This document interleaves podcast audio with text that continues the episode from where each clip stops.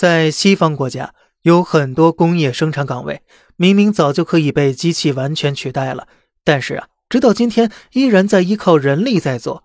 为什么呢？因为资本家们变聪明了。假如某个国家有一百个人，每人每天生产一个面包，每人每天又吃掉一个面包，生产力和消费力是相等的，这是一种微妙的平衡状态。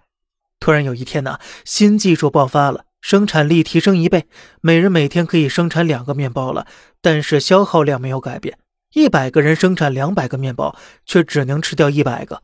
资本家手里多了一百个，卖不出去了，这就叫做产能过剩。于是资本家一边把多余的面包销毁掉，一边裁员，裁掉了五十的工人，试图让生产力和消费力重新归于平衡。这叫做经济危机。可是这个算盘却打错了。裁掉五十人，也就意味着有五十人失业了，同时意味着有五十个人买不起面包了。市场上消费力少了一半，依然有一半面包是卖不出去的。资本家没有办法，只能继续裁员。而如此循环几次啊，也就会演变成类似一九二九年那种大萧条了。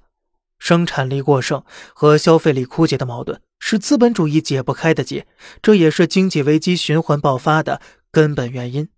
就这样。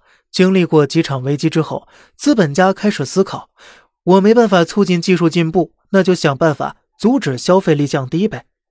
要让那些原本可以被机器淘汰的人依旧留在工作岗位上，同时刺激他们的消费需求，想办法让他们每天多吃一个面包。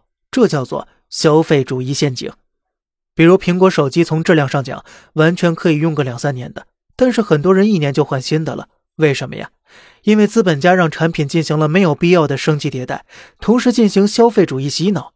苹果八都出了，你还用着五呢？那么你就是拖社会后腿的 loser，你就是失败者。就这样，生产力和消费力的等式依然平衡下来，只是资本家悄悄把裁员变成了永无止息的欲望。这就是人类在吃饱肚子后依然感到痛苦和焦虑的根源所在了。另外呀。这下你知道很多人选择低欲望生活时，为什么有一大堆人跳出来告诉你不要躺平的根本原因了吗？好了，这里是小胖侃大山，每天早上七点与你分享一些这世上发生的事儿，观点来自网络，咱们下期再见，拜拜。